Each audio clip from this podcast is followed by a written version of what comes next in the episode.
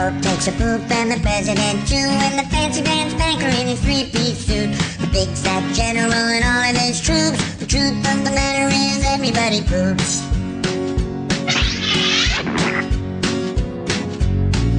The famous brain surgeon has to leave his lump, and the high-priced model has to stop for a dump. But can the sides of Canada can't spray away the truth? 嗨，Hello，你好，欢迎收听本地怪谈，我是 Good Guy。我是正太，那我们今天要聊，四个小众的漫画。哎，你你的你的冰淇淋要融化，它是已经融了吗？没有，只是我还没开。我拿远一点。好，那个是什么东西？它是 Seven 的三明治冰淇淋。我现在很两难，因为我现在人在麦克风旁边，但是我如果在麦克风旁边开这个包装的话，非常的吵。那你先去开。OK，很艰难吗？有一点。好，它现在一个是和成一个我看不懂的状态。蛮 amazing 的，就跟我人生一样。好，它的那个皮看起来是虎皮蛋糕，对不对？它是虎皮蛋糕当做吐司，然后里面夹冰淇淋跟焦糖苹果，感觉起来应该是蛮好吃的啦。好，你先试试，虽然我期待不高。我觉得焦糖有点太苦了。你说焦糖已经覆盖整个东西的味道吗？我觉得它不是焦糖，它是草绘搭，就是不想失手了，它是失手了是不是？对，好，嗯，啊，奶油的部分呢？那它是冰淇淋啊，那冰淇淋是什么风味？香草冰淇淋，香草冰淇淋。然后苹果呢？焦糖苹果啊。那苹果本身是什么状态？就是草绘搭的状态啊，就是刚才有问题的地方，因为它现在很像果冻啊。它就不是苹果的那个质感啊，它是煮过的苹果的质感。好，因为我最近要控制一下体重，所以我今天吃的是鸡胸肉，非常的无聊。坦白讲，鸡胸肉我吃过至少八间的吧，八间的品牌。我的评价就是这种酥酥肥的鸡胸肉，还有什么牛肉，什么各种各种口味，大概我吃过八间。我的感想就是，这个东西它只有分辣跟不辣，然后它是什么风味、什么 flavor 都没有差别。这个东西超级无敌无聊。他们会不会其实背后的厂商都是同一家？其实我觉得是。我觉得这种东西你找你方便的，然后看谁有特价就买谁的就好，然后不要买那种来路不明的，因为现在有太多太多不知道是哪里来的鸡肉产地，就买那几个大牌子就好了。你大概看得到、搜得到，大部分都可以吃。你那已经要吃完了吗？我想说，你就是在介绍鸡胸肉啊？哦，我介绍完，我鸡胸肉没没有没有其他的。新的呢？就是一个减肥的食品。我觉得这要到嘴巴很挑的人才有办法吃得出鸡胸肉还有香料系列的差别。然后我最近，因为我上周我在看一个，我上次我最近就是看了一个泰国男星，他叫 Miu，然后他有一首歌叫 Afterglow，然后他的 MV 就是被控抄袭是 I Like Me Better，就是一个韩国艺人。然后因为他的名字我真的是不会念，我不知道你认不认识。然后他的那一首歌叫《I Like Me Better》，因为这首歌是《I Like Me Better》是另外一个团体的歌。Miu 他被控抄袭的部分是，因为他们两个都是属于街拍感很很重的那种 MV，就是会在街上，然后你跟那个电线杆上面手来搜去，手来搜去，然后就拍一些你知道撩人的姿势，什么男男友视角就会拍一些女友视角的那个状态，因为他有些画面的构图就是有一点相似。然后我个人，我想要特别提这件事情的原因，就是因为其实我觉得台湾应该不是说台湾，而是说整个创作圈，不管你是创作影像的啊，创作图文的，或者是创作音乐的，其实创作呃有一个很大部分，你创作的起点可能都会来自于某一个地方、某一个灵感。比如说，我今天要开始拍一个 MV，然后我想要拍这种街感的 MV。那你最一开始就会找说，那市面上大家到底在做什么？你一定会先从这边去下手。你会看，比如说，呃，你选中了大概五六个那个资源，然后你从这个资源去解构他们的画面，这是要有一个转化过程。你再重新创作的时候，你那个抄袭感那个感觉就不会很重。但是因为现在我觉得很多创作都是呃，因为商机的关系，所以你要很多数十，所以很多人会直接把 A 稍微调整一下，就拿来拿 B 用。但他的本意并不是要抄袭，而是他要拍出那种风格。那个事件的时候，我觉得他处理的方式也是很好，他就是道歉，然后直接下架。因为韩国当地的粉丝是觉得他应该要跟那个创作者，就是原他觉得抄袭的那个人道歉。那他至今是还没有做啦，但是他有做一个很正式的道歉，但他不是只针对那个明星道歉，还是针对他做这件事情整件事情去道歉。我自己很好奇，所以我去看这两个 MV，我觉得抄袭这个字眼是蛮重的，借鉴或是转化不好。其实我觉得这个是大部分人的感受。就是大多数人没有这个概念，他就会直接说这个人是抄袭。你是不是想要聊一集啊？没有，我就想把这件事情讲完。就是我我觉得很多人滥用“抄袭”这个字，我觉得抄袭是个很严重的词，而且抄袭的规定其实是很苛刻。我也觉得借鉴、抄袭这些东西其实定义是很明确的，但大部分人没有这些知识，他们就一面也想说：“哦，他抄袭，他抄袭。”但是你仔细去看的时候，你会说他们两个风格很相似。他们采取的手法也很相似，但是这个不等于抄袭，对。但是你要跟大众去解释这些事情是很困难，所以他就直接道歉下架。但我我不认为他要跟原创者道歉，因为我觉得他没有到那个程度。嗯，好，就这样。好，我结束了，欢迎。好好，你这是请我吗？就不懂，就是我完全不懂这件事冒出来是怎么回事啊，而且也不切题。就我想讲啊，我要怎么圆？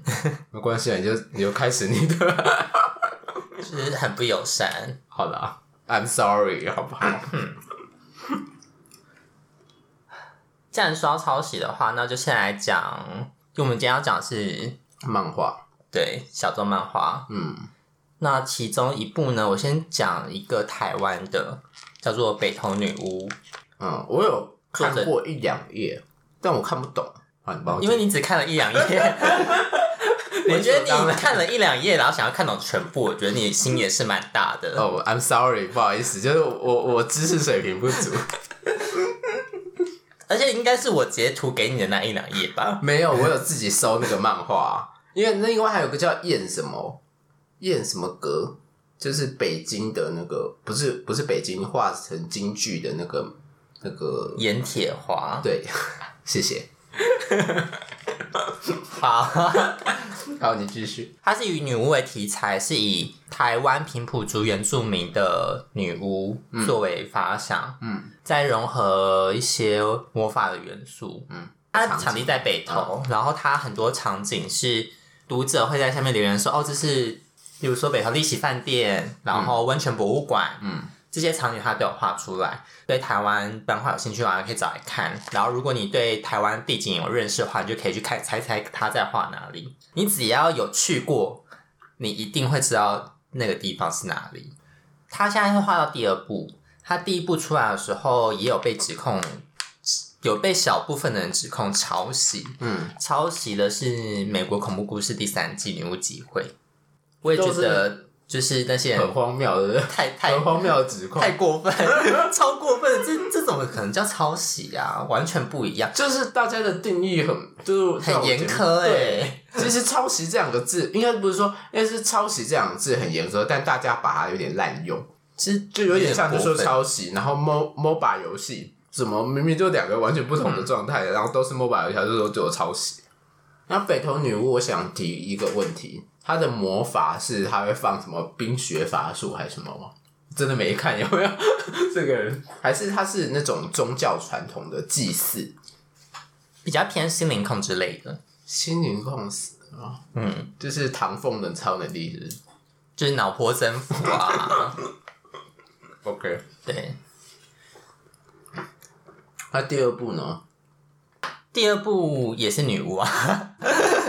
没有他，他他第一部是嗯讲其中一个角色的故事，然后第二部就是在讲另外一个角色的故事，就是他他会围绕着每个角，就是每个每一部都有不同的特别去画某某个女巫的能力，这样子。就是第一部是 A 女巫，然后第二部是 B 女巫。对，OK。他第二部的副标叫做《魅惑魔法》，就是在讲他们其中一个女巫叫做魅惑女巫，还有魅惑人心的能力。那你最喜欢哪一个角色？最喜欢吗？嗯，我觉得普罗大众应该都会喜欢魅惑女巫。怎么说？因为她就是一副红颜祸水的妖艳贱货，我想大家应该都会很喜欢吧。OK，好，对，确实是听起来蛮有吸引力的。我个人蛮偏好光明女巫的，她魔法感觉特效很强。然后他也有不同的设定，所以我觉得他被指控抄袭美国恐怖故事的时候，我觉得有点荒唐，因为其实就只是我们对女巫的某些刻板印象很雷同，所以他们一定会重复的使用这些元素，甚至他们的剧情跟人物刻画，我觉得都差蛮多的。就除了女巫本身之外，你没有觉得有任何抄袭的地方？可以简单来讲是这样。他们有一集就是女巫有都穿黑色衣服。美国恐怖故事也有，嗯，穿黑色衣服，我觉得这样就要被指控，觉得你不觉得很过分吗？就是我今天跟隔壁的同学穿同样的上衣，就是我被指控抄袭，大概这个概念。对，美少女战士五个人，然后小魔那个小魔女哆瑞咪也五个人，就是他们不能穿制服，他们不能穿制服，穿制服就会被控抄袭。那如果有兴趣的话，它这个没有实体漫画，就只有网漫而已。对，只有网络上漫画，就是大家可以在网络上看。嗯。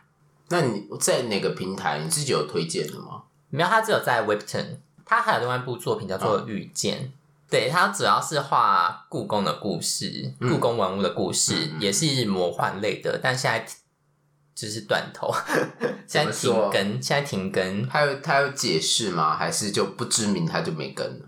我本身没有在追踪他的消息，所以我不太确清楚他最近怎么了，但就就是没有更新。好，但他蛮可惜的，因为这一部有原本他的作品有机会被拍成电影，但是因为他跟真人化，不确定，不确定是动画电影还是真人电影啊。但是因为他本身跟他的合作方有一些误会，所以这件事情目前是终止的状态。那网络上有粉丝就是自己。参考他的话，再搭配台湾独立乐团 Pisco 的歌，做了一个动画的 O O P 哦，蛮厉害的。台湾粉丝自己做的吗？对，还是他是有粉丝自己做的。哦，粉丝自己做的。对，我不确定他在创作前有没有取得他的同意授权。哦、对，那目前结果是好的，MV 的效果，嗯，O P 的效果本身非常好。嗯，这只能说是大家广众的实力很强啦，台湾民众。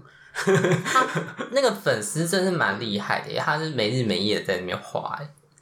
他自己一个人玩，他是独立制作吗？还是他们是一群粉丝一起制作？两个，两个人。我印象中是两个，两个人就做完那个作品。对，很强。台湾人才真的是很厉害。对啊，不得不说，很好，真的很好用啊。是，台湾人才到哪都很好用。一个对一个人当很多人用。在我要讲的是《虫龙奇谭》。好。《虫龙奇谭》顾名思义就是跟虫有关，主要是女主角叫做梦四宁宁。梦四宁宁，对，嗯，高中生，高二生，他转到一所新的学校，在阴错阳差差之下加入了生物部，嗯，对，跟奇怪的生物部长一起照顾虫子的故事。所以是哦，我以为是那种杀来杀去的，不是，是温馨小品。它带为惊悚，惊悚的部分可以说说吗？就是。我觉得他蛮厉害的，就是他没有画的，就是肚破长流，嗯，但是却能把鬼故事中那种令人稍微瑟瑟发抖的感觉，很很好的透过笔触画出来。我刚刚听你的背景故事啊。我以为是校园什么恋爱风诶，校园没有恋爱，只有校园没有恋爱。对，它是校园 校园奇异风，奇异风，然后主要是恐怖故事为主吗？为猎奇，因为它不主要不是恐怖故事，它就不是恐怖故事。那故事大纲是，就是他们照顾虫子，嗯，然后发生了一些事情，主要围绕在他们生物部这个社团的温室的一些。神秘的传闻跟什么疑团之类的，夜间的恐怖故事这种吗？没有，他是就是自己要去看才能体会。他、的、那个惊悚感蛮特别的，就是那种经典的学校鬼故事嘛，就是什么下午会有人弹钢琴这种那种氛围吗？没有，它从头到尾都跟灵异没有关系，嗯，它只是画面有点猎奇，借由虫子，嗯，OK，对，所以才有说它有微微的把那个惊悚的感觉画出来。哦，对，但是它的题材其实一点都不灵异。嗯嗯，对。那他其中有很好的说到，主角他讨厌虫子的部分，就是没办法判读虫子的感情，跟无法解读他们的动作。你是说主角不能够接受？为什么？这听，因为我在在我听起来，就是这件事情没什么大不了的啊，所以主角的窘迫是在什么点？就是很明显，就是主角对于未知的事情感到害怕哦，他不喜欢没有预期的事情，对啊，所以虫子在对他而言就是不是个在计划中会行动的生物。那他还加入那个不是什么意思？所以说是阴错阳差哦。我现在都讲完了，就破梗了。我今天就想说，嗯，那他为什么要加入？我想说很困惑，就不是他自愿的，老师很不给退，对，为了拿到那个学分不能退社。你你剩下的就自己看哦，好，对。好。但我觉得，你如果是讨厌虫子的人，你就算看完这部漫画，你还是会讨厌虫子啦。他有把一些昆虫的知识科普出来，再稍微的去厘清一些大众常见的刻板印象。对，例如说毛毛虫都有刺，哦，大概是诸如此类，哦，这种概念。那它的画风，我觉得蛮可爱的。刚刚不是才说猎奇？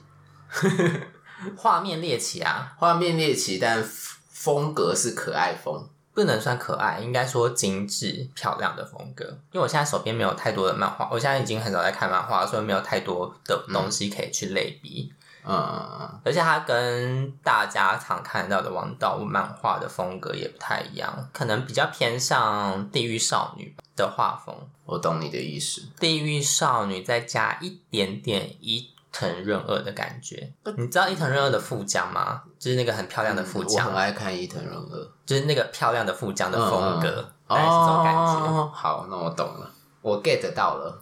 然后有别于一般王道漫画，我觉得它看起来蛮舒服的。嗯，像因为像蛮王道漫画，就有点像吃那种重口味的零食嘛，就觉得很过瘾，很好吃。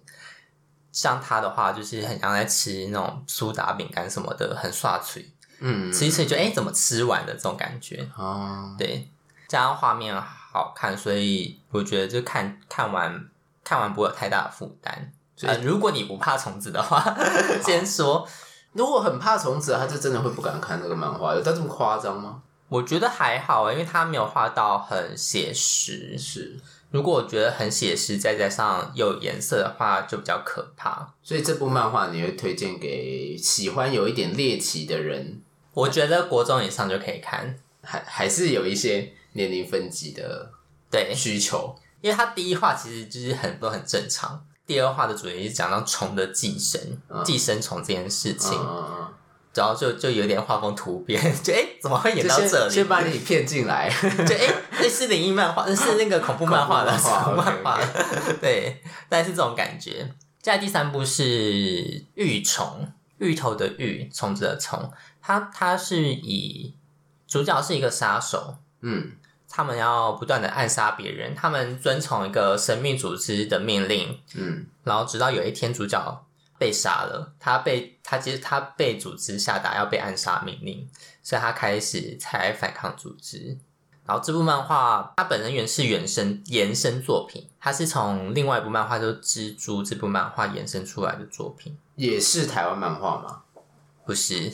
是日本漫画，对，从从龙奇谭开始之后就都是日本漫画。哦，对，sorry。那玉虫的部分，你不用特别去看，直接从玉虫那边看玉虫这部作品，从头开始看的话是看得完的。对，那里面就是会有一些打斗跟新三色的画面。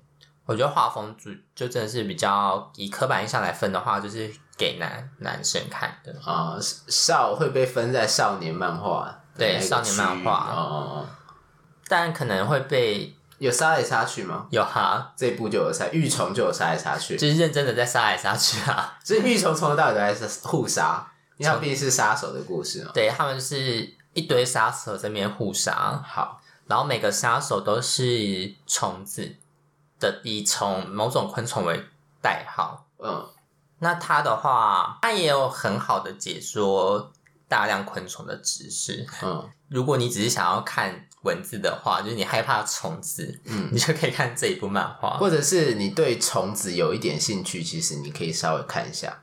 因为我推荐，如果那个蜘蛛的话，我是推荐给你喜欢看热血漫画，就少少男，然后那种就是杀来杀去的那种漫画。可是我觉得他也没有到王道漫画那么热血，他也不是的啊，就是他就是很爽快吧，因为很多那种杀来杀去的画面。对，然后就是会什么什么主角会什么突然就反败为胜这样。如果你喜欢打击感的漫画的话，嗯、就可以看这一部。然后你还可以这个作作者系列的都可以看，学到一些充值的相关知识。关于一些科普类的漫画，嗯、我想到另外一个是《新世纪》，Doctor Stone 最近蛮红的，他也动画化了。我觉得他也蛮狂的，就是他不断的告诉大家科学知识，告诉你如何制作什么石油啊，如何制作钻石。对，但剧情也很特别。嗯。只是因为他的画风也是偏早期日漫的风格，少男漫的风格，所以可能有些人会看不习惯，就不是现在主流的风格啦。明像火影忍者早期的那个画画工也没有啊。可是那是画工，但就是他画不好，所以人有点歪。可是还是他那时候资源比较少，所以他没有办法一个人就是做这么多工作。应该说他刚开始画还没定型，所以人本来就会长歪。嗯、那猎人的后期，你觉得那个是怎样？可是可是，等下我先先说，因为但是其实火影忍者蛮多运镜是它蛮巧妙的，嗯、是很多漫画没有的。嗯，对啊，例如说他们查克拉，他们用那个查克拉在水上。水上漂嘛，他那个打斗画面是有从水下往上画，他画出来他们打斗的那个画面，嗯、我觉得角度蛮特别。有有，他有蛮多第一人称，然后拉那种很大的视角，对不同视角，然后去画那个东西，它有点像是在解构那个打斗的场景。嗯、对啊，嗯，但这还不错。海贼王一开始我也是因为他的画风，我有点看不下去。你不太喜欢海贼王的那种画风？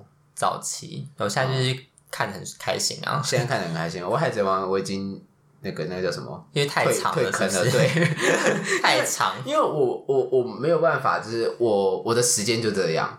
哦，对我我我我分配给这个东西的时间就那样，所以我有很多作品我要看的话，我没有办法，就是一直奉献我的那个时间给海贼王。就是我有看过就好了。所以我选择看漫画，因为还是这样，漫画自己看的进度可以比较快。嗯，对，我觉得你看漫画的速度很快，就是你这样去就嗯特别，不然呢？我就是那种我喜欢就是看他的字哦，因为还有一部分是我不是科班的人，我不会去理解什么运镜还干嘛，我就想要看这张图发生什么事，然后看完就结束。其实这应该是大部分人的状态，我应该是还是比较不合理的，因为我就会看说，因为这为什么要这样？然后就在看，为什么他在这个地方上网，你在这个地方不用啊？就是我我会看一下，然后会稍微了解一下这样子。所以我看漫画的速度就是可能是一般人的两倍吧，我觉得。OK，速度很慢，而且字又很多的时候，我可能就要再花一点时间。那就没有办法啊，就是你的问题。I'm sorry。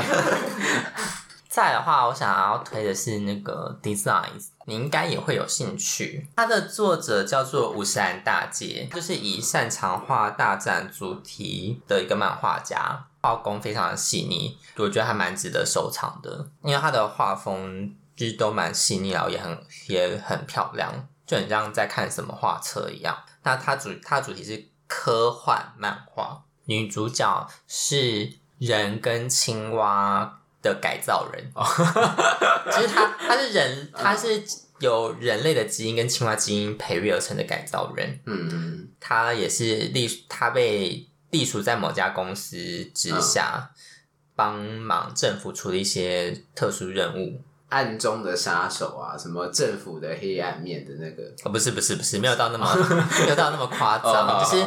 就是他，他现在就是被培育嘛，那可能会有一些实验，嗯，然后在军事上，他们就是不断去测试他可以做什么。那现在就是看他的军事用途的部分。等于那个叫奇美拉吗？不太一样，奇美拉是有很多仙和手，很多很多，嗯、对。所以它是只有人跟青蛙，对，它是人跟青蛙。然后他要测试说我们这个实验的成，就是它到底能这个这个。培育出来，像听听你的叙述，他很像那个超级战士。然后他就是要测验说，我们这样培育出来的人，他到底可以做些什么？然后未来他可以用在什么样子的用途上面来？看起来好像是这样子的故事。对，但他又没有到像我们一般看的王道漫漫画，觉得他超级厉害。嗯，他看起来就是有一点点内向、自闭症的少女。他其实看起来有点纤细跟脆弱，在这样的状态下的打斗。所以他的战斗风格是什么？就是像青蛙一直吐吐东西这样。体术，体术，体术吗？对，体术。那手上有吸盘什么之类的吗？就是那种传统。如果现在的他没有特别画出，嗯，例如说很很明显的青蛙特征，有啦，他的手指跟脚趾比较长，然后有点像蹼的样子。因为我现在有想到一个，就是你知道我英吗？我的英雄学院，嗯，里面有一个女生，那个太可爱，哦、对，那个太可爱，不是那个呀、啊，不是那个样子，对啊、哦，因为我现在的连结是那个那个角色。如果你有在追求那种漂亮画面的话，你看到他的那个画风，你会被震撼到。哦，对，那这一部我是听起来是我所有里面最有兴趣的，就是以我就是那么喜欢看风景跟画那个绘绘师他的想象，然后他怎么呈现那个画面的话，我我会觉得这一部是我会最有兴趣。以画面来说的话，我觉得是他 design 第一，没错，design 第一。然后你有兴趣的话，你就可以再追《冲龙奇谭》啊，对，因为它的画面也算是好看的，但比较偏时尚杂志类的好看，应该是说它是比较偏 fashion 类的好看。嗯，design 是偏就真是设计类的好看，如如同它的漫画名称，就是他可能就是一个设计师出来，然后他的兴趣是画漫画，可能是有，他可他本身应该是美术、嗯、美术相关毕业的。很受到那种正统的画绘画的教育蛮深的。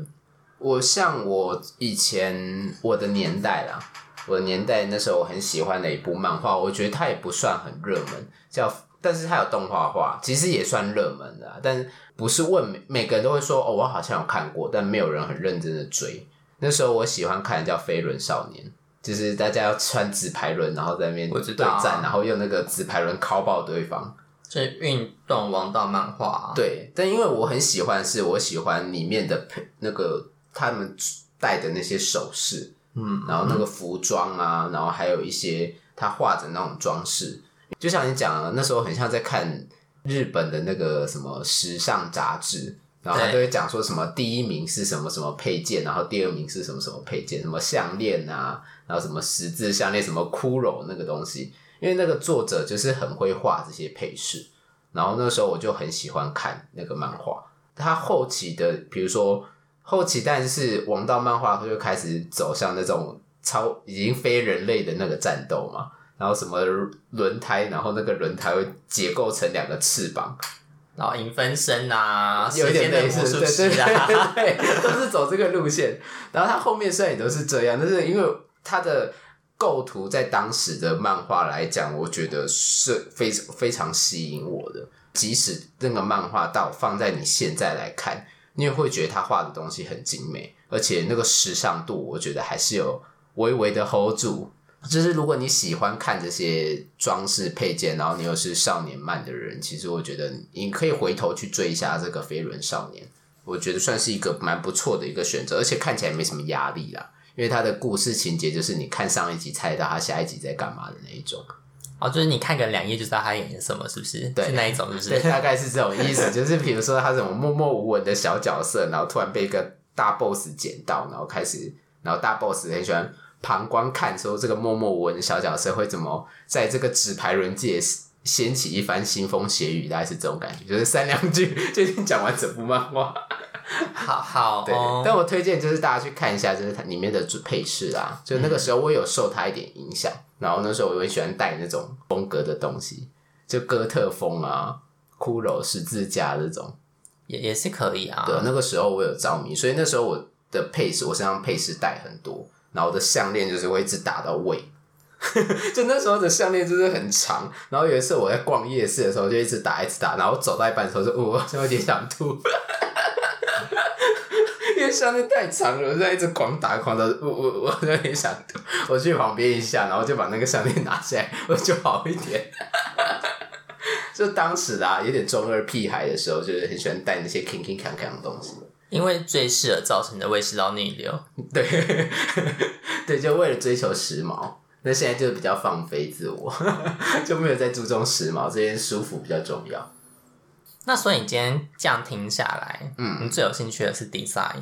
对，因为我我非常喜欢画面的那个东西，然后包含刚刚讨论的飞轮少年，然后因为比如说像我想稍微谈一下，就是在最近的网漫时代啊，因为像二零二零年嘛，疫情隔离，其实大家都不太能群聚。所以，变成说，大家的兴趣都会往网络啊，或者是什么东西去发展，往室内或静态的方向发展。对，然后加上我们现在智慧型手机普及率很高，在网慢的这个环境下，是一个非常好的温床。有很多的作品，其实我觉得在去年二零二零年刚好是逆势成长，就这个部分，我觉得这算是去年难得的好消息啊。就这东西被很多人重视，但我觉得要点出一个点，就是让大家好好去思考的，就是我觉得所有的创作者都会遇到这个问题，就是分润，然后跟上架平台跟你能够曝光的状态。我觉得创很多的创作者，然后包含比如说像呃 YouTube，像我们现在在做的 Podcast，其实很多我觉得它的利润制度没有说很合理，因为我们在创作这些东西，其实是。你要花很长很长的时间，你才有办法做出一集的内容。但是你得到的利益，应应该像应该是讲说，你付出的劳力跟你换取到的东西很不一致。应该说，像现在的配给制度，你有很多一线的节目或者是一线的人，他可以拿到非常庞大的资源。但是如果你是新手，或者是你是刚入行的人，我觉得你能够分配到资源非常的小，包含是你的流量跟曝光度。因为每个人能够，比如说他。能够追踪或能够常常看的人就是只有十个人。那你今天是一个新的创作者，你要怎么加入？然后你就势必要去牺牲其他的利益，然后去换取这个。但你又要维持好的内容，我觉得这是很很痛苦的。我觉得大家可以好好思考一下说，说我们可不可以在这个方面，怎么跟创作者，怎么跟出版，跟怎么跟受众使用者去做一个比较好的协调？那对我而言啊，创作这些东西都算创作吗？对。创作就是因为你想做才做的，所以在利润，就是在分润或盈利这件事情上，你就觉得本来就应该要有所牺牲吗？不是有所牺牲，是他。嗯本来就是后来附加的啦。我觉得你这样想的话，心态可能会调好很多。就是本来就是因为你想画，你才画的。嗯，我觉得漫画可能另当别论，漫画跟文字它是出版嘛。可是像影像，像 YouTube，它最早让大家上传自己拍的影片什么的，这个目的其实大家一开始都不是为了，不是为了盈利啊，就是为了自己想拍而拍的。只是大家在此当中看到了一些商机。嗯。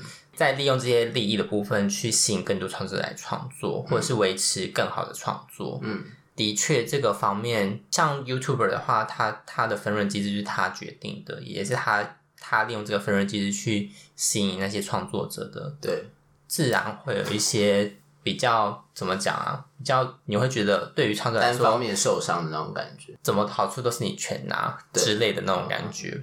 所以，如果你就是以单纯盈利来创作的话，就真的是蛮痛苦，就会很辛苦了。我觉得在欧美地区这个状况少一点，我觉得在亚洲地区好像只有日本比较保障的比较好。然后像韩国，其实这个问题非常严重，因为你会想说，现在韩国算是文化输出大国嘛。但是其实，因为他们的资本主义的状况非常严重，所以导致他们的那些画家，其实他们要活下去，他们就会觉得非常的痛苦。我个人对这件事情的观点就是，我觉得任何的行业，你商业化是一件好事，因为可以吸引更多人来去做。我觉得你要维持住这个状态，就是。让很多人投入很多的能量来做的时候，你势必也要有相应的回馈。不相信你完全没有任何好处拿。我觉得现在的平衡状况是，我觉得那些平台业者或者是那些创作业者，当然他们是出乎利益啦，能够赚多钱，你当然才会进来，并不是说不能够赚钱，而是我觉得需要去调整一下平衡。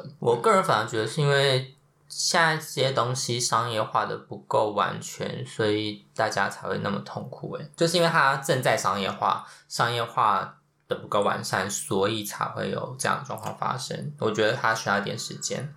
嗯，好，OK，那我们就希望讲白啦，其实我觉得很明显，就是如果利润太微薄，画家们都没办法产出好的创作，这个东西就会式微。那他势必就是得有所牺牲或让步。对，那就要看商人们怎么做。嗯，对啊，看他会是恶性循环的死掉呢，还是他们就会想到别的出路去提升。嗯对啊，因为我觉得台湾现在有一个好处是，台湾的政府其实是有踏进的踏进这个圈子，然后他有做一些奖补助跟融投资的部分，比如说像漫画辅导金。呃，有听众是你本身对这些东西是有兴趣的，我觉得可以去搜寻一下，因为台湾的政府在这方面是有协助的。然后他还有成立像漫画基地这样子的平台，跟这样的窗口，可以让你去接触。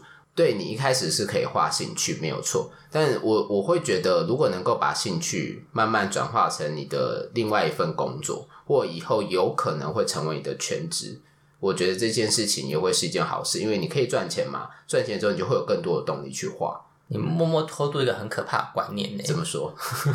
兴趣当工作。兴趣就就会变成不再是兴趣。没有，我我的观点不是说每个人都一定要找到自己的工作当兴趣。我是说，如果你的这个工作的内容是你的兴其中的一个兴趣之一，我觉得你很幸运。